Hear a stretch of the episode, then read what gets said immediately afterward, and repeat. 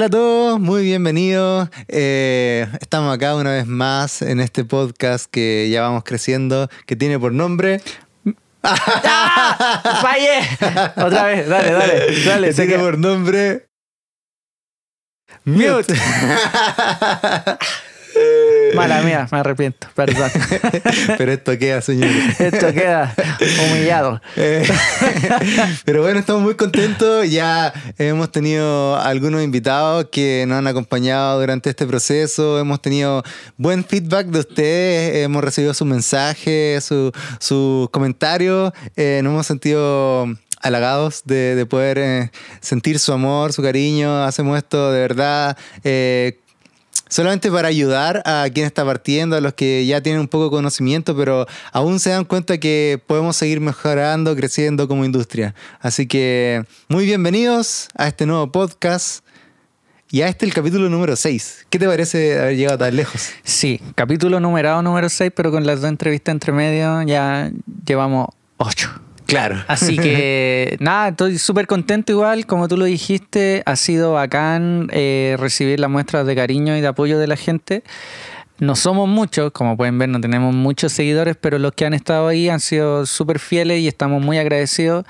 Eh, los mensajitos de ánimos que nos llegan como que lo, lo valen todo. Así que... Pocos pero bueno. Pocos pero bueno. Y sobre todo lo que más valoro y lo que más valoramos es que hay mucha gente que no, no tiene nada que ver con el mundo de la música y la producción musical y valora esto que estamos haciendo y le gusta. Entonces, si gente que no está relacionada con ese le gusta este contenido y lo, lo encuentra valioso, eh, mucho más la gente que está metida en el mundo de la música. Entonces, esperamos que esto se, no se masifique, pero se, se esparza a más a gente que trabaje en este mundo y que podamos, como dijiste, mejorar la industria para todos. Claro. Así que si tiene algún amigo, amiga, gente relacionada a la industria musical, compositores, ingenieros, productores, eh, comparte este podcast. Eh, entre todos vamos creciendo esta comunidad y de verdad eh, yo creo que es súper útil porque hay veces temas que no se hablan mucho y errores que se van perpetuando. Así que bacán. Muchas gracias a todos. Sí. Errores y fallas sistemáticas que podemos evitar. Sí, sí. Siempre hay, hay margen para crecer. Así, Así es. que, ¿vamos a este capítulo? Ya, este es el capítulo número 6, numerado, como decíamos. Tenemos las entrevistas eh, aparte, pero damos gracias que todos se han podido llegar hasta aquí. Eh, si estás acá, eh, like para ti. no, no somos muchos de los que dicen suscríbanse, sino que cariñito para la audiencia. Así es. El capítulo 6 es súper importante e interesante que lleva por título Expectativa versus realidad. Uf. Uf. Temón. Temón. Temazo. Temazo. Sí, interesante. Eh, siempre chocamos con eso, la mayoría de las veces. Yo creo que va muy de la mano con ligado con el capítulo pasado, con no sé, bueno a la primera, Mm, y es el no ser bueno a la primera yo lo creo una realidad. Yo, yo de verdad lo creo una realidad, excepto unos casos contados en cualquier área, ya sea músico, intérprete o compositor, que son prodigiosos desde la cuna. Jacob Collier, una vez más, yo creo que sus primeras cosas, incluso las de él, eran increíbles. Pero es un privilegiado entre millones y los demás estábamos como, por así decirlo, como destinados a aprender. El resto de los mortales. El resto de los mortales estábamos destinados a aprender desde el error. Mm. Y, y yo creo que una de las cosas que cuando ya pasas el no ser bueno a la primera es que generas el criterio como para darte cuenta de los errores y ahí aterrizar tu expectativa para que la realidad Sí. no te choque, que es lo que vamos a hablar hoy.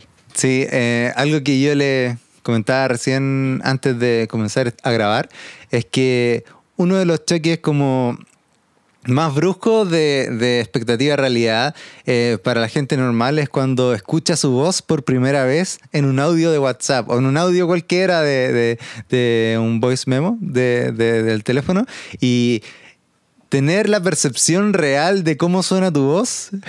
Oye, ¿cachado estos filtros que que invierten la cara para saber cómo te ven las demás personas? Sí, terrible. Yo creo que es lo mismo, o sea, antes de entrar profundo, pasa lo mismo cuando tú no estás acostumbrado a grabar. Claro. Por ejemplo, no sé, yo puedo encontrar que canto increíble en la ducha, que canto la raja, como se dice, y que después, cuando estoy por primera vez con una de estas cosas, un micrófono, ya da lo mismo cuál micrófono, y un audífono, y me escucho a través del sistema, hay mucha gente que, a mí me ha pasado, que no puede cantar la Sí. primera vez, porque es tanto el cambio, la diferencia de escucharte, eh, porque aquí no estamos escuchando por varios medios, por así decirlo, porque el sonido viaja, entra a tu oído, entra por las reflexiones del suelo, la mesa, lo que sea, y además te escuchas por los huesos, por la resonancia en tu propia cabeza, y eso es tu sonido, y eso es lo que tú escuchas a diario y lo has escuchado durante toda tu vida. Entonces, una vez que ya escuchas el sonido que va directo al micrófono y se da la vuelta en el compu y lo escuchas en tu audífono, es otra voz. ¡Qué feo! Es- es- ¡Horrible! Es otra persona cantando, po, y Yo eso no también, yo creo que es la primera vez que rompes la, La cuarta pared. la cuarta pared y la realidad te choca. Y hay mucha, por eso lo dije, hay gente que yo la- con la que yo he grabado por primera vez que está incomodísima y no puede, no puede cantar bien porque nunca había escuchado su voz por micrófono y directo a audífono. Sí, es cuático eso de... Bueno, no- para nosotros que estamos un poco más relacionados al audio, yo creo que uno se ha grabado desde tempranas edades, como ya eh, univers- universitaria por lo menos, al menos ya eh, registro de, de- de tu voz, pero, pero la verdad es que siempre la realidad... eh, esto va como ya en un plano más filosófico, que eh, la autopercepción de, de las personas como individuos es muy diferente a lo que puede ver el común de la gente. A veces hay personas que tienen un autoconcepto de sí mismo diferente o, o no apegado a, a lo que realmente son. pues. Personas que pueden tener alta autoestima o baja autoestima. Y por ende, eh, lo que son o lo que reflejan no necesariamente son a lo que ellos perciben. Mm. Y esto en la música como que se amplifica por 10, por 20, porque nosotros, como decíamos hace varios capítulos, siempre estamos contrastando de escuchar productos de alta calidad. Aunque tú decís como esta música no me gusta, pero lo que suena en las plataformas digitales, lo que llega a ser masivo musicalmente, son cosas que suenan bien. Sí, las listas Billboard y los 40, por así decirlo, no me gusta mucho esa. Pero si están en esas listas, eh, generalmente producto de calidad. Claro. Y esa debería ser tu vara, no de competencia ni de comparación, sino que como de meta, por Sí. así decirlo. Entonces, cuando, por ejemplo, a, a mí me pasa que la gente eh, quiere sonar a algo, eh, normalmente fija una expectativa, pero eh, deja de lado eh, como, no sé, lo que somos como esencia, como, como individuo de, de la materia prima. Y eso es un poco difícil darse cuenta porque, por ejemplo, mi yo de hace 10 años y tiene que ver con lo que hablábamos del capítulo anterior. Eh, no es igual al, a mi- mis cualidades de, no sé, pues técnica, eh, de experiencia. eh, lo que yo puedo lograr hoy es diferente a lo que, que hacía mis maquetas hace 10 años. Mm. Entonces, probablemente... Hoy puedo estar un poco más cerca de la realidad o de al- algunos objetivos como más concretos de lo, lo que puedo esperar. Pero muchas veces cuando alguien no tiene ninguna referencia, se puede nublar entre las cosas que quiere como expectativa a lo que realmente puede lograr, pues, ¿cachai? Por habilidades, de repente, eh, porque eh, su pensamiento es muy mágico, eso también pasa caleta, como yo quiero, no sé, sonar como Bad Bunny, pero en realidad me doy cuenta que para sonar como Bad Bunny tengo que tener un productor, tengo que tener como un- una cadena electroacústica que tenga cierto nivel y probablemente si me grabo con el celular y aunque haga un ritmo parecido no voy a sonar como Bad Bunny. Entonces, no sé, en tu caso... eh, ¿Has tenido algún choque de realidad con, no sé, con eh, gente que ha trabajado contigo, personas con tu misma, no sé, pues grabaciones, cosas que yo quería sonar así y llego a la realidad y no era tan parecido? Sí, yo tengo que decir que venía poco preparado para este tema. expectativa de realidad. Sapeado. Lo- ustedes tienen la expectativa súper alta de que yo sepa qué decir y la realidad es que no estoy preparado. Pero aquí me, me vino la salvación porque mientras hablaba me acordé de un caso y justo con el, con el ejemplo de Bad Bunny que dijiste y una vez un proyecto que aquí no vamos a exponer. Pero un, tra- un proyecto en el que trabajé eh, grabando, yo no era el productor. Y eso es lo interesante. Estábamos grabando una canción así que tenía que ser como un ritmo urbano. ¿Ya? Era como un, más, más un rap a la antigua escuela más que un trap moderno. Porque el trap como que rescató muchas cosas del rap y del hip hop, de la manera de cantar y bla, bla, bla. Entonces eh, pasó el caso contrario de lo que decías tú. Sí teníamos buena cadena electroacústica, tenemos, teníamos buenos micrófonos, teníamos buena interfaz, teníamos los conocimientos para hacer que suene bien, ya un muy buen conocimiento técnico y de expertise en todo eso, pero el artista eh, quería un resultado con mucho, vamos a llamarlo así, con mucho flow, pero él no sabía cantar con flow, ¿cachai? Era fome en su interpretación, no vamos a decir mala, ¿cachai? Eso ya es es otro tipo de criterio, pero era fome, entonces eh, yo me acuerdo que pasamos mucho rato eh, el productor con él simplemente haciéndolo cantar y como, mira, si esta es tu referencia, tú tenés que, tú quieres sonar como tal persona, como, ¿cómo se llaman los hijos de Bob Marley? Se me olvidaron. Quieres sonar como él, entonces tenéis que, tenéis que sonar can. Sí, no me acuerdo, así, vamos a ponerlo acá, Psh, nombre. Algo Marley, que también toca... El, el Marley Coffee. No, no, no auspicia, así que no, no, no Ah, lo vamos a nombrar. No.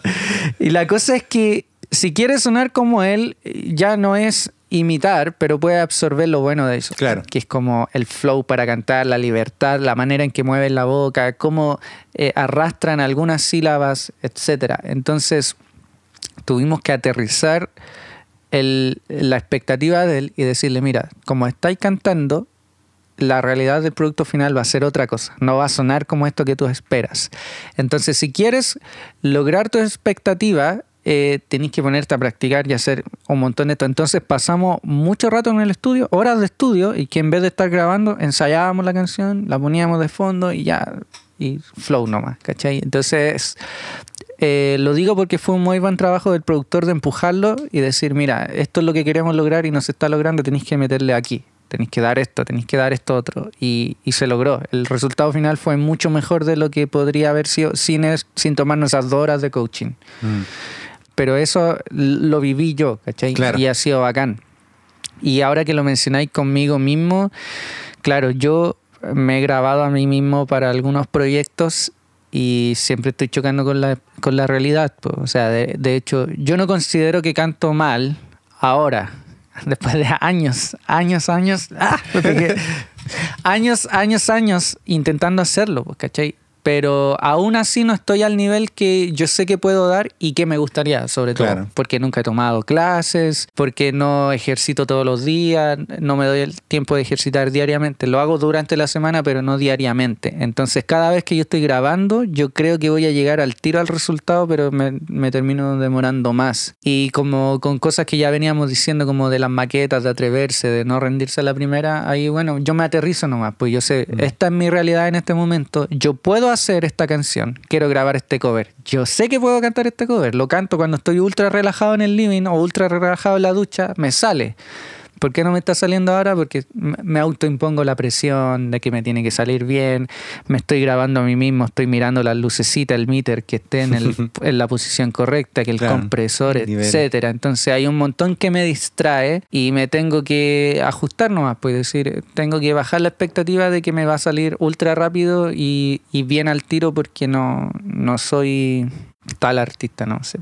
Y por decir un paréntesis nomás, me acuerdo de que eh, uno de mis profes, cuando yo estaba estudiando, era, él grabó al Quique.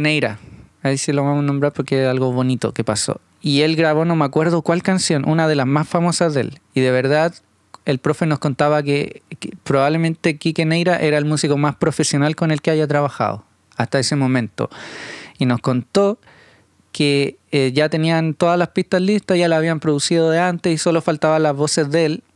Y que llegó al estudio, vieron el nivel, y como su, su interpretación, entre comillas, es bien plana en dinámica. ¿Cachai? Sus canciones son bonitas, no sé, pues tú, mi amor, mi vida. Pero la dinámica es bien así ¿Sí? parejita. Entonces ajustaron muy, muy bien el micrófono y dice el profe que a la primera pasada le salió perfecto y eso es lo que quedó. que el Kike Neira la escuchó y dijo, esa es la que queda, no voy a hacer más. Una toma. Una toma. Está bien. A lo crack. Ya, pues, pero a lo que voy es que yo no puedo tener esa expectativa. No, pues. yo tampoco. yo me aterrizo a mí mismo y digo, yo no soy el Kike Neira, vos, ¿cachai? No soy así de afinado, no soy así de crack, tengo que grabar cinco veces mínima para puro calentar la canción entera y después ir dedicadamente estrofa por estrofa, línea por línea hasta que me salga bien, ¿cachai? Esa es mi realidad. Yo, yo me aterrizo nomás. Eh, Es que de eso se trata el- este capítulo y, y es bueno conversarlo porque, por ejemplo, ya, vamos a ser sinceros. Nosotros hace poco tuvimos una experiencia, una mala experiencia. No, entre- no mala. no, pero, pero un cheque de expectativa de realidad. Ya, eso sí, pero no fue mala experiencia. También No. hay que aprender a, a diferenciar eso. Sí, sí, sí, sí. Lo, lo que pasa es que mm, yo quería empezar a regrabar uno- unos temas míos y en el caso particular, a veces yo hago líneas melódicas que son más difíciles de las que puedo cantar por, por mi, mi background que a mí me gusta mucho el gospel, entonces la agilidad vocal de, de esos estilos son altos. Entonces Los hay, melismas hay re melismas loquísimos. rápido, hay armonía como un poco más compleja. Entonces, eh, bueno, tú escuchaste la canción y, y de verdad yo lo encontraba peludo. Entonces, como que no era un tema tan sencillo de cantar y yo no soy un gran cantante. Entonces, grabamos toda una jornada. eh, una guitarra y después no alcanzó el tiempo para grabar unas voces y después yo escuchándola en la casa decía como en realidad no quedó bien. y tenía que decirle a Lira como, oye, eh, pucha, esto no quedó bien porque, claro, se podría afinar, se podría hacer pasar piola, eh, pero tengo que entender que a veces la realidad es algo que también nos ayuda a, a tomar un poco más de conciencia de, de- de qué estoy logrando y si se puede trabajar mejor o de otra forma, diferente, ¿cachai? Mm. Porque yo, para partir, ese tema como que no lo venía cantando mucho, entonces cuando me tocó así como enfrentarlo, no estaba preparado. po. Y eso es el choque de la expectativa realidad, ¿cachai? Si a alguien alguna vez se eh, motiva a grabar y de repente entra a un estudio, eh, los factores externos, como por ejemplo el nerviosismo, la presión, el estar grabando en un entorno diferente, eso a veces a ti te, te coarta. Y también te pone nervioso, pues. Entonces, esa es otra realidad, pues, ¿cachai? Cantar en la casa, en la ducha, uno puede hacerlo de una forma y decir, como me sale excelente. Pero cuando tenía alguien adelante, alguien que te escucha y te, te empieza a corregir, eh, es bueno para nosotros como bajar un poco, eh, no sé si las expectativas, pero sí estar un poco más aterrizada la realidad de, de ser consciente de, de lo que puedo lograr con, con lo que soy, ¿cachai?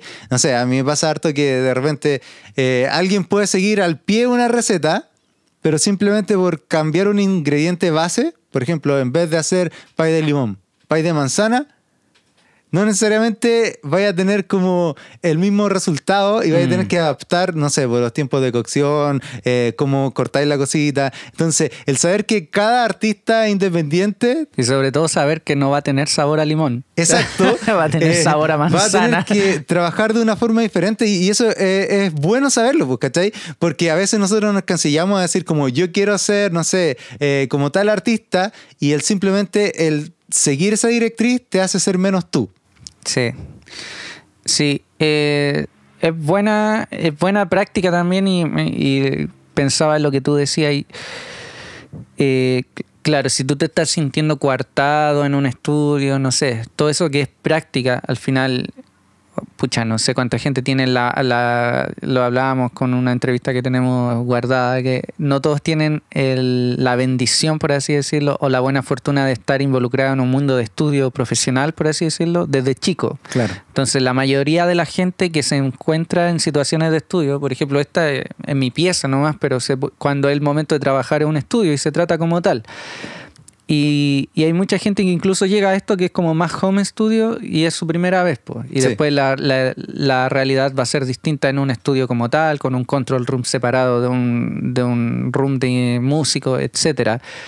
Pero lo que yo te podría recomendar en ese caso para que la, la- la realidad te pegue un poquito menos fuerte y que a la vez puedas mejorar, y esto va de la mano con todo lo que habíamos hablado antes, es que trabajes con alguien que puedas confiar. Porque, por ejemplo, si yo fuera lo que hablábamos, un productor ultra pesado o que estaba chato de grabar mil veces tu voz y tú sentís que te equivocáis o cuando me dijiste, sabéis que no me gustó, hay que grabarlo otra vez y yo, no sé, estuviera en otra parada, te hubiese mandado a la cresta, por así decirlo, ¿cachai?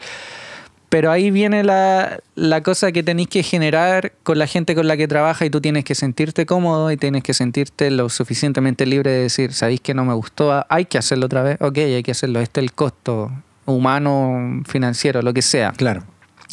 Y al mismo tiempo que la persona que está trabajando contigo cuando esté haciendo las tomas, tú seas lo suficientemente receptivo cuando él te diga, ¿sabéis que no, se está logrando? Tenéis que ir por este Mm. otro camino, ¿cachai? Entonces, si tú vas con toda la actitud de aprender, de mejorar, de recibir buenos comentarios y sobre todo estáis trabajando con las personas indicadas, esa, esa realidad cuando te golpee va a ser un poquito menos dura Claro. y va a ser mucho menos desilusionante y vayas a tener ganas de avanzar a la siguiente vez.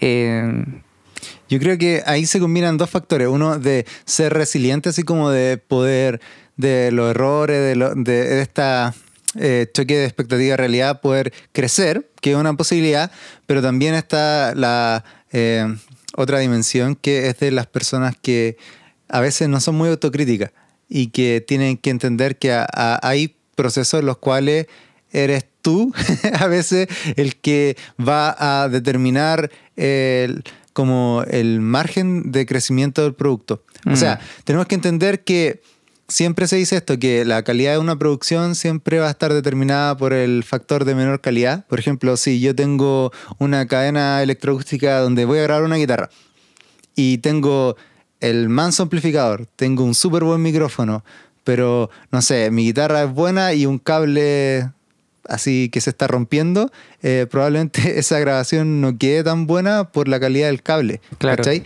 Entonces, cuando entramos a factores humanos, a veces puede pasar lo mismo, ¿cachai? Si yo no estoy lo suficientemente preparado, pero no soy lo suficientemente autocrítico para decir como en realidad no es error del productor que yo no pueda sonar como Michael Jackson. Es que quizás yo no canto como Michael Jackson, es que, es que quizás, no sé, po, no tengo el flow como tú estabas mencionando anteriormente y eso pasa caleta, ¿cachai? Que no nos damos cuenta de qué puedo lograr con lo que tengo. mm, Eh, yo la otra vez, no sé, estaba con un amigo que eh, estaba produciéndole una canción a un loco y de verdad eh, el loco le exigía así, yo, yo después estaba, cuando el loco le exigía eh, por qué suena tan mal y, y de verdad eh, habían hecho maravillas con lo que tenían. Yo, yo de verdad escuchaba eso y escuché las voces así como en crudo, crudo. y yo decía como, le explotaron todo lo que pudieron, así como, porque el loco no cantaba bien, la composición no era muy buena. O sea, el resultado que obtuvieron era decente. Y el loco como que estaba enojadísimo porque la cuestión sonaba como no a la expectativa que él quería. su expectativa en las nubes y cero conciencia de su realidad. Claro, entonces, por eso yo digo, a veces no hay que ser autocrítico como en el sentido negativo de, de lastimarse o, o Mm. perder un poco el norte de- de- del amor propio, pero sí hay que ser consciente de que todos fallamos, ¿cachai? Todos tenemos días malos, todos nos podemos equivocar y parte de lo que veíamos en el capítulo anterior. Si no eres bueno la primera, eso te da margen de crecimiento, pero también hay que ser un poco aterrizado de qué es lo que tengo, qué es lo que puedo lograr, ¿cachai? A Mm. veces nosotros, no sé, tengo un micrófono que eh, vale 200 lucas. Y yo cuando más empiezo a conocer ese micrófono, sé que no voy a sonar como un 87, ¿cachai? Pero puedo encontrar un margen en el cual puedo trabajar y puedo estar satisfecho con lo que tengo. Pero no voy a esperar sonar como eh, un estudio bacano, con, con un- Sí. ese colorcito rico del aire. Sí, y pasa lo mismo, eh, o sea, cambiando un poco el tema, pero siguiendo eh, con los instrumentos. Que a mí me gustaría mencionar eso. Y yo creo que no hay nadie que sea ultra apasionado por su instrumento que no estudie su mundo. po. Por ejemplo, si te gustan las guitarras, tú por algún camino vaya a empezar a aprender de guitarras Claro. y de tonos de guitarra y cómo lográis ese sonido y por qué esa guitarra suena así y no suena como esa otra guitarra. ¿Cachai? Pero de verdad hay otro montón de gente que no hace ese, tra- ese trabajo. po. Entonces, eh, él- yo lo hablo siempre con mi papá. Me dice, vemos videos de bandas Y hay bandas súper sencillas que el baterista tiene eh, caja, tom, floor tom, dos platos. Y me dice, mira la batería chiquitita, sencilla y lo bien que suena y todo lo que hace. Y yo, claro, veo la marca y es como una grecha así, línea altísima que cuesta como 5 millones de pesos, no sé, ¿cachai? Entonces, sí, su comentario es muy acertado como persona espectadora nomás. Dicen, no necesita Milton para hacer que suene bien, es verdad pero es difícil obtener ese tipo de sonido si no es una, una batería de esa calidad, con ese tipo de parche, esa línea de platos, etc. Entonces, aterrizando a lo que tú decías del ejemplo de, la producción que estaban viendo con tu amigo, es como, no sé, si quieres hacer blues tipo John Mayer y queréis lograr el tono John Mayer, tenéis que partir sabiendo que necesitáis esa guitarra o ese tipo de guitarra con ese tipo de ampli y ese tipo de distorsiones o no te va a sonar, pues, ¿cachai? Es como estáis viniendo con una guitarra que tiene pastilla EMG 81, no sé, ¿cachai? Y tenía un pedal, un Metal Zone o un Zoom, bla, bla, bla, no te va a sonar a John Mayer, ¿cachai? Claramente. Sin menospreciar, ¿cachai? Si tú las tenés bacán, pues, pero tenéis que entender, a, a, lo que voy es como, si tu expectativa es esto, tienes que hacer un trabajo previo que es muy sencillo de hacer, ¿Cómo se logra ese sonido? Mm. Eh, es lo mismo, si quieres sonar a, quieres grabar una batería y quieres que suene a metal, no podéis tener estos parches como de que emulan los 50, que son como de papel, ¿cachai? Tenéis que tener parches aceitados, tenéis que tener un poquito más de toms, tenéis que tener doble pedal, etcétera, ¿cachai?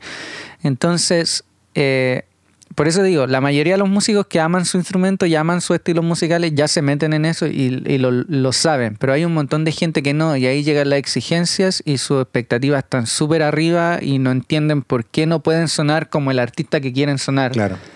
Y no hicieron ese trabajo previo de estudiar el sonido del artista. Sí, y igual algo que aportilla harto en contra de esto es el desconocimiento. Yo creo que tenéis mucha más chance de fallar como hacia dónde apuntas y qué puedes lograr si no conoces bien eh, todos los procesos, pues, ¿cachai? Si a mí me gusta harto, no sé, el género urbano, tengo que seguir que, cómo es el proceso, ¿cachai? ¿Cuáles son los productores los cuales eh, trabajan bien? ¿Cuáles son eh, los artistas que van obteniendo un mejor sonido? ¿Qué es lo que hacen para lograr eso? Es algo que yo empiezo a crecer también eh, en nutrirme. estándares, cualidades, como también elementos en los cuales yo me puedo apoyar y cada vez que me capacito, me incorporo nuevos conocimientos, voy a estar un poco más cerca del objetivo, ¿cachai? Mm. Entonces esa distancia de expectativa realidad se rompe cuando nosotros empezamos a prepararnos. Y yo creo que la preparación es algo que vence un poco estos temores porque nadie nace aprendiendo, pero todos podemos eh, mejorar un poco más. Y eso va de la mano con lo que habíamos hablado de las maquetas y la preproducción y que yo te aconsejo que tengas un productor, si vaya a ser tú o otra persona, pero que asumas el rol y voy a decir voy a producir y producir simplemente encargarse de que el proyecto se termine si lo reducía a tareas, eso ya lo habíamos hablado. Y una de tus tareas puede ser arreglar, puede ser grabar, puede ser agendar, etcétera, etcétera. Entonces, encárgate de estudiar la música, de hacerte un cronograma, de hacerte un, el maldito Excel, que al final es amigo y enemigo de todos. Todos los caminos llevan a Excel, como dicen por ahí. Hazte una planilla de decir voy a grabar tal cosa, tal día, voy a lograrlo de tal manera, etcétera. Entonces, yo te aconsejo que si vas a ir a un estudio y vayas a gastar plata en un estudio, y este es el otro consejo entre medio, anda a un estudio. Como si puedes darte la oportunidad, es, muy bacán autoproducirse y grabarte en tu pieza y si te quedó bacán, qué bueno. Pero date la oportunidad, junta plata y trabaja con alguien, eh, junta más plata y anda a un estudio y vaya a ver que es como un mundo, un universo de creatividad especial para ese momento y que podía hacer de tu canción que ya era buena algo mucho mejor.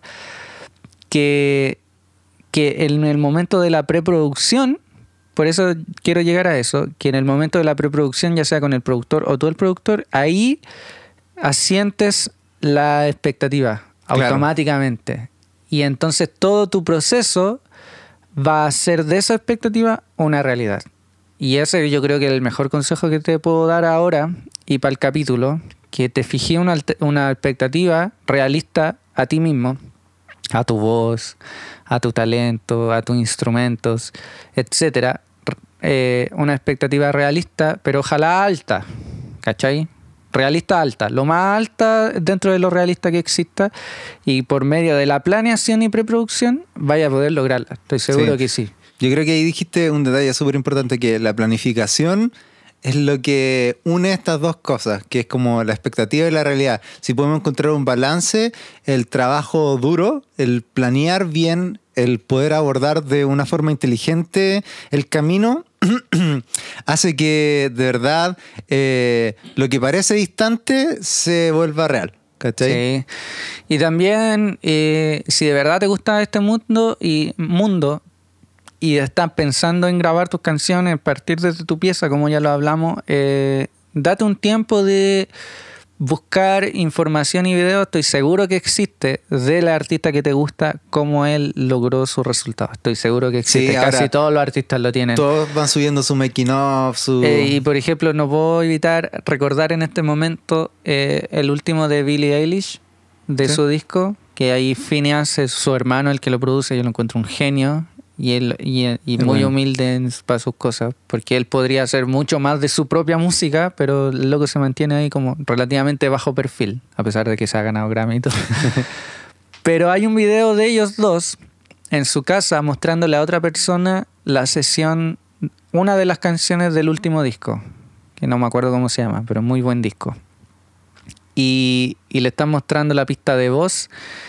Y la pista de voz tiene una cantidad de cortes así, pero ridículos. Ridículos, ridículos. Y, y cada uno de sus cortes, ahí mismo Billy le va diciendo a este hombre y le va diciendo, mira, esa es una toma. Esta palabra es de otra toma. La palabra siguiente es otra toma nueva. La palabra siguiente es otra toma nueva. La S es de otra toma, ¿cachai? Entonces al final ellos dicen, mira, para esta canción hicimos como 152 tomas. Y claro, o sea, la loca canta increíble y todo, pero si aún así ella se pone esa exigencia y logró ese nivel en 152 tomas, ¿quiénes somos nosotros para enojarnos? Cuando algo no sale a la primera. Exacto, cuando nos sale a la número 10, ¿cachai? Y se puede lograr, y ellos lo hacen sin vergüenza porque al, al, al, al mismo tiempo es una de las herramientas de la industria nomás. Sí. Si podéis grabar mil tomas y de eso hacer un comp, un compilado o, o componer una voz de todo eso, eso es algo que se viene haciendo hace años, años. Y Yo- es una herramienta legal. Y para terminar ese puro punto, es una herramienta y si está disponible deberías usarla, ¿ya? Eh, si eres de los que te gusta intentar hacerlo de una toma de corrido y que te salga, bacán. Pero tampoco tengáis miedo de usarla y sentáis que estáis traicionando porque un amigo me mandó ese video y me dijo así con otras palabras, me dijo, hola, qué falso, así como me da rabia lo asqueroso de esta industria, como te mienten, así como, como que artificial en la concepción. po. Es muy artificial tener 152 tomas distintas y de ahí componerlo, pero es una herramienta y se usa y no tendríais por qué sentirte mal por usarla. Eso era lo que quería terminar diciendo. Claro. Yo, yo me, me acordé con eso, es que yo el otro día conversaba con una amiga del trabajo que ella me decía abiertamente que si, si llegaba a grabar, porque ella tiene como su expectativa de cantar algunas canciones, hacer cover, eh, le gustaría hacerlo como en su mente expectativa, como hacerlo todo de una, como a la antigua. Eh, y tratar de como el nivel de exigencia musical, eh, tenerlo alto y como de lo posible sacar solamente una toma y no usar melodía y no usar nada. Y decía como eso es un buen desafío, pero en realidad no hay nada de malo en usar la herramienta que ya existen, ¿cachai? Sí. Es como si tu expectativa está en eso, quizás puedes entender que no hay nada malo en que nosotros podamos a veces eh, ocupar Melodyne, ocupar el co- comping que decías tú, de repente tener varias eh, tomas y escoger la mejor, o de repente eh, no ser autoexigente en cosas que no lo necesitan. ¿Cachai? Estamos en el 2023 y ya se, se, se marcaron muchos precedentes y también tenemos tecnología para no hacer las cosas como se hacían en los 60 eh, y la gente a veces se queda pegada como que ese fuera el estilo ganador o debería ser como la única forma de hacer las cosas. Sí, o aterrizar la realidad, que yo igual lo encuentro bacán. De hecho, sobre todo cuando yo he trabajado en videos, videos cover, que pone, igual que ahora, ponéis la cámara y tenéis que ejecutar la canción entera a la vez.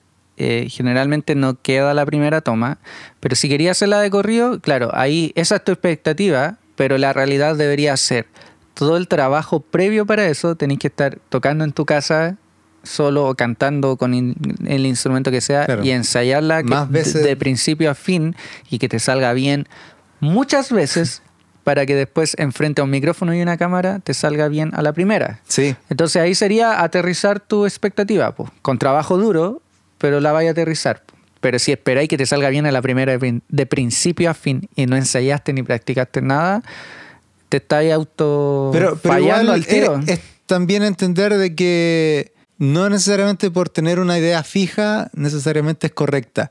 O Mm. sea, está bien si tú eliges ese camino, va a tener como mayor preparación, eh, pero ninguno de los dos caminos son malos, ¿cachai? El entender que poder hacerlo por partes y sin exigirte, quizás eh, hay personas que le va a demorar menos tiempo y hay personas que le va a ser mejor. Conócete a ti mismo, y ese es el consejo en realidad, de entender qué puedo lograr, cómo soy, qué me beneficia más a mí y tratar de armar un plan que al llevarlo a cabo sea eficiente y te lleve lo más rápido posible a los resultados que tú esperas.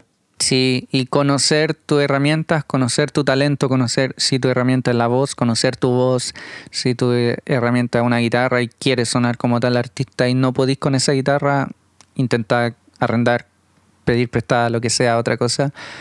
Eh, porque incluso, por ejemplo, para mí como ingeniero, tengo, voy a decir algo que yo creo que va un poquito acá al caso, pero quería decirlo en algún momento. En la última producción grande que trabajé, hay una voz que no me quedó tan bien grabada. Yo creo que tú cachai. Y es porque eh, yo tenía una, una expectativa de, de color de voz, por así decirlo. Yo quería una voz pristina, cristalina, y generalmente logras eso con un micrófono condensador. Y, y ah, yo tengo un micrófono condensador que amo, que eh, cuesta buena plata, que lo logra súper bien. Pero la voz que grabé tenía una exigencia de nivel, de presión, que siempre que cantaba Clipeaba. una parte, no, no clipeaba, porque yo me encargaba de setear muy bien el, el micrófono, o sea, los pre, pero siempre que llegaba a cantar una parte que era de mucho nivel, el micrófono se excitaba de una manera distinta, esa es la Mm. palabra, ¿ya? Entonces, eh, eso al final sonaba como que el, el micrófono estaba exigido, tal cual. Y a- a- ante eso, la alternativa mucho más sana sonoramente para el proyecto hubiese sido grabar con este tipo de micrófono, un dinámico. Dinámico. Entonces, Por el nivel de presión sonora. sí, entonces yo, ese fue uno, fue la primera vez que yo escuché en uno de mis trabajos que eh, de verdad la, la decisión de micrófono importa caleta. Porque esto, por ejemplo, yo lo vengo escuchando en videos y, y podcasts y seminarios, no sé, de los mejores ingenieros del mundo, así como que se dan una buena lata de probar micrófonos por voz cuando estáis en un, en un estudio carísimo. la posibilidad. Claro, pero eh, en otra realidad es un poquito más aterrizada. Tení, claro, probáis entre micrófono dinámico y condensador y sabía al tiro Mm. qué condensador suena más pristino, etcétera. Pero generalmente no tení cinco micrófonos de condensador de gama alta que cuestan de dos mil dólares para arriba para compararlos. Te vaya al mejor que tení y con eso así todo y generalmente funciona bien. Y esta fue la primera y única vez hasta ahora que el micrófono que era parecía la mejor opción no lo fue. Mm. Y, y para mí fue súper ah, de aprendizaje, ¿cachai? En ese momento para mí fue como un error y me sentí así como, pucha, qué tonto, parece un error de novato. Pero lo bueno es que con eso me quedo y la próxima vez se me va a aterrizar, pues, ¿cachai? Entonces yo voy a saber que cuando tenga ese tipo de voz, mi expectativa ah, desde ahora va a estar en otro lado y voy a saber que probablemente eh, cambiar de micrófono es una de las mejores realidades que puedo hacer desde el principio para lograr un buen resultado. Mm. Entonces, conoce tus herramientas. Eso. Sí. Perdón. Eh, con respecto a conocer las herramientas, también uno de los últimos puntos que quería hablar con respecto a expectativa realidad, hay mucha gente que aplaza la opción de poder obtener resultados simplemente por imaginar que la expectativa eh, no se puede alcanzar, ¿cachai? Eh, yo tener este resultado cuando tenga este plugin, porque si ahora no tengo este plugin, eh, mi realidad es que no puedo sonar como lo que quiero sonar. Mm. Y esa es una de las expectativas de realidad más falsas que hay, porque a veces, como decías tú, conocer tu herramienta, quizás yo no tengo tal plugin, ¿cachai? Que podría Autotune, hacerme... aterricémoslo. Y es un caso que eh, estuvimos hablando de hecho hace poco. Sí. Autotune tiene una firma sónica muy particular y que de verdad suena muy bien. Pero Aunque comprarlo igual es caro, pues, es entonces carísimo, no siempre se tiene. carísimo. Pero hay alternativas que quizás no lo hacen tan bien, pero llegan a un 90% del resultado. Sí. Fácil. Y, y no porque no tengáis autotune vaya a decir, ah, no va a quedar bien. Exacto, entonces a eso es lo que voy yo. Eh, a veces condicionarte a, no estar feliz con lo que puedes lograr simplemente por no tener la misma herramienta o no tener el mismo color de, de lo que esperabas, eh, una como constante de los artistas que, que a veces dicen, no, es que cuando yo tenga ciertas condiciones voy a poder hacer lo que quiero. Y la verdad es que el atreverse y el vencer el riesgo de, de enfrentarte a la realidad te hace un poco eh, el, el poder saber que se puede lograr, ¿cachai? Mm. Y, y a veces es cuático porque yo pienso en que si las personas no cruzan esa barrera de, de mi expectativa fantasiosa a, a poder hacerlo con los elementos que tengo hoy, eh, significa que eh, nunca va a pasar. po. De hecho, es un muy buen ejercicio que lo hayáis tocado porque también, por ejemplo, cuando yo nombré, si venís siguiendo este podcast desde los primeros capítulos, yo nombré que con unos amigos hicimos una sociedad entre nosotros, un acuerdo y cada uno puso sus cosas y formamos un estudio. Y empezamos a practicar y empezamos a grabar cosas propias e, e invitar a otros artistas, así como, oye, ¿queréis grabar una canción? Lo hacemos todos nosotros, no- nos va a servir pa- para practicar. Y, y ¿sabéis qué? Fue bacán. De hecho, es algo que conversamos nosotros ahora, este grupo de amigos, porque teníamos, no todo era bueno, no todo era bueno. De hecho, uno de ellos comentaba que sus primeras grabaciones eran del micrófono directo a la entrada esa de audífono en, el, en el compu, ¿cachai? Esa entrada de micrófono que suena horrible. y todas sus primeras canciones la hizo ahí. Y después teníamos una interfaz que era horrible, que metía mucho ruido, estas que venían antes de la Inbox, si eres de esa época vaya a saber que, no sé, pues levantaba ahí un poquito el pre y empezaba, pero malísimo, y tu rango dinámico era cortísimo, entonces cataba ahí un poquito fuerte y ya estaba ahí en, la, en el clipping, no sé, mal. Lo mismo unos micrófonos que el micrófono sonaba mal, ¿para qué decir? Era un micrófono barato, ¿cachai?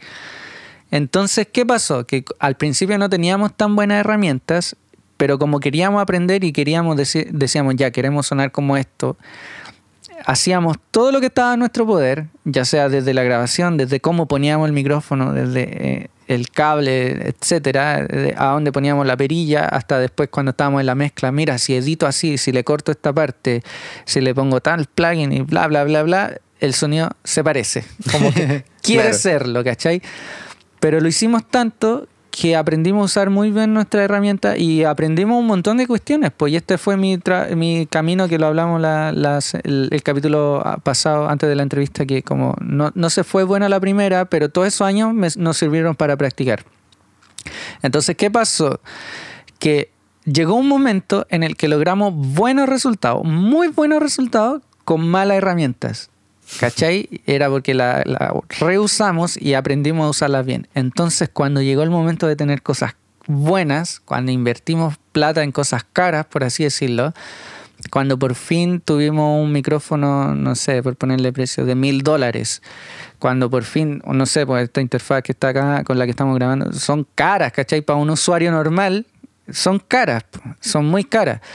O tuvimos un, un preanálogo así, marca NIF, que esa marca, si sabes de audio, es, es legendaria, es muy buena y es muy cara, ¿cachai? Entonces cuando por fin después tienes ese tipo de herramientas en las manos, con todo ese camino anterior, llegar a ese resultado con esa herramienta era así como Fácil. fácil y salía al tiro y no te demoraba nada y la satisfacción era así pero increíble porque comparábamos y decíamos, mira, para lograr este sonido que estoy moviendo esta perilla, antes teníamos que hacer esto, esto, esto, esto, esto, esto y grabar cinco veces. Sí. ¿Cachai? Entonces, eh, como tú lo decías, y como dale nomás, porque choca con tu expectativa en ese sentido, si eres, yo lo digo más técnico, o con tu voz, choca con tu expectativa. Yo quiero cantar como Billie Eilish, quiero ese, ese tono, esa riqueza, esa ricura, esa tesitura, no sé, no la tengo, y lánzate a esa expectativa, pero dale, practica, practica, practica hasta que te salga. po. Lo mismo, Claro. quieres sonar como un John Mayer y tenía una guitarra con la MG81 que dije, no sé, pues muévele el tono, graba con menos nivel de entrada para que suene un poquito más, más suave, cambia tu, si tenía un metal sound nomás, bájale el gain así, pero al mínimo, la- el output, no sé, haz todo lo posible para llegar a ese sonido, ¿cachai? Y no vaya a lograrlo tan fácil, pero en algún momento después de practicar, incluso moviendo tus manos distintos, vaya a estar cerca, ¿cachai? Entonces vaya a estar más cerca de tu expectativa y después cuando por fin tengas en tus manos, no sé, un estrato y ese nivel de ampli, llegar a ese tono no te va a costar nada y vaya a agradecer el camino pasado, el camino recorrido. Claro. A lo que vamos es que es bueno tener expectativas, pero nunca las expectativas deben delimitar tu avance, ¿cachai? Porque nunca vamos a tener las condiciones óptimas si es que no nos atrevemos a empezar. Mm. Eh, y yo creo que eso es lo más importante de la expectativa en realidad. A veces nuestras expectativas no se van a cumplir, pero el avanzar significa que vamos a estar un poco más cerca la próxima vez de, de poder tenerlo. Sí. Así que eso, yo creo que es algo recurrente en nuestro podcast que hemos dicho que la práctica lo es todo. Como practica, inténtalo una y otra vez en el área que sea, músico como siempre. Si eres cantante, si eres músico, si eres, estás intentando producir, si los bombos no te suenan como queréis que te suenen es porque probablemente tenéis que usar un 808 y no conocíais un 808, entonces tenéis que estudiar, Claro. etcétera. Eh, si después estáis mezclando y no te suena bien, es que quizás estáis insertando la reverb en el canal y no la estáis usando como un boost, no sé, etcétera. Son un montón de cosas que quizás deberíais practicar. Pero a lo que quiero decir es que practica, no te rindas y sobre todo si podéis contar con alguien, hacer trabajos colaborativos guía- con alguien que sepa más que tú, llega a un acuerdo que, en el que tú puedas hacer algo y esa persona te enseña por pocas lucas, no sé, lo que sea, pero rodéate de gente que se- sepa y aprendan juntos. O busca fuentes de información. Hoy día YouTube es la media herramienta y no porque quizás hoy día no tenga todas las condiciones dadas significa que no pueda lograr algo bueno. Entonces, eh, las expectativas a veces son altas, la realidad a veces es difícil, no siempre se tiene lo que se quiere, pero todos podemos hacer cosas buenas. Y eso es lo importante, que nos atrevamos a, vencer nuestros miedos, que el miedo yo creo que es lo peor, más que la expectativa, más que la realidad, el miedo te detiene. Y si te detiene, al final no vas a poder lograr concretar nada de lo que está en tu mente. Sí, así que eso. Ese es mi consejo. Practica mucho y busca colaborar, si es que vaya a realizar algo. Eh, yo creo que estamos por ahora. Estamos, Ah, Estuvo sí. bueno el capítulo, improvisadísimo de mi parte. Vamos a mandarlo a estudiar. Sí, pero estuvo bueno, estuvo bueno el cumpleaños. Estuvo bueno el cumpleaños. Sí, así que eso, una vez más agradecer como al comienzo eh, tu constancia con nosotros, de verdad muy agradecido por ese pequeño like que dejas, lo- los comentarios que nos han llegado a, personalmente a nuestro Sí. Instagram o esos mensajes por WhatsApp, han sido como muy bacanes. Sabes que estamos abiertos a comentarios de otro tipo de cosas o si queréis que trabajemos contigo, evaluar tu canción, ya lo dijimos. Sí, o que- si quieres que hablemos de algo en Sí, particular que te también. preocupa. Así que eso, te invitamos a seguir en nuestra Instagram por ahora y, y estar atento a lo que se viene porque nos quedan unos cuantos capítulos muy buenos y invitados mucho mejores aún. Sí. Que nosotros mismos. Ah, no, no mejores que los invitados anteriores, porque todo Sí. el nivel de invitados que hemos tenido ha estado de mucha calidad. De Muy hecho, buena yo- experiencia. Yo, he disfrutado mucho las entrevistas. Yo, Ah, yo lo he vuelto a ver y también digo, oh, qué bacán. Sí, conocer más a las personas y escuchar su experiencia va a Sí. aprender mucho. Así que eso, compárteselo a alguien que le pueda servir y te esperamos en la próxima. Nos estamos viendo. Un abrazo a todos. Chao, chao.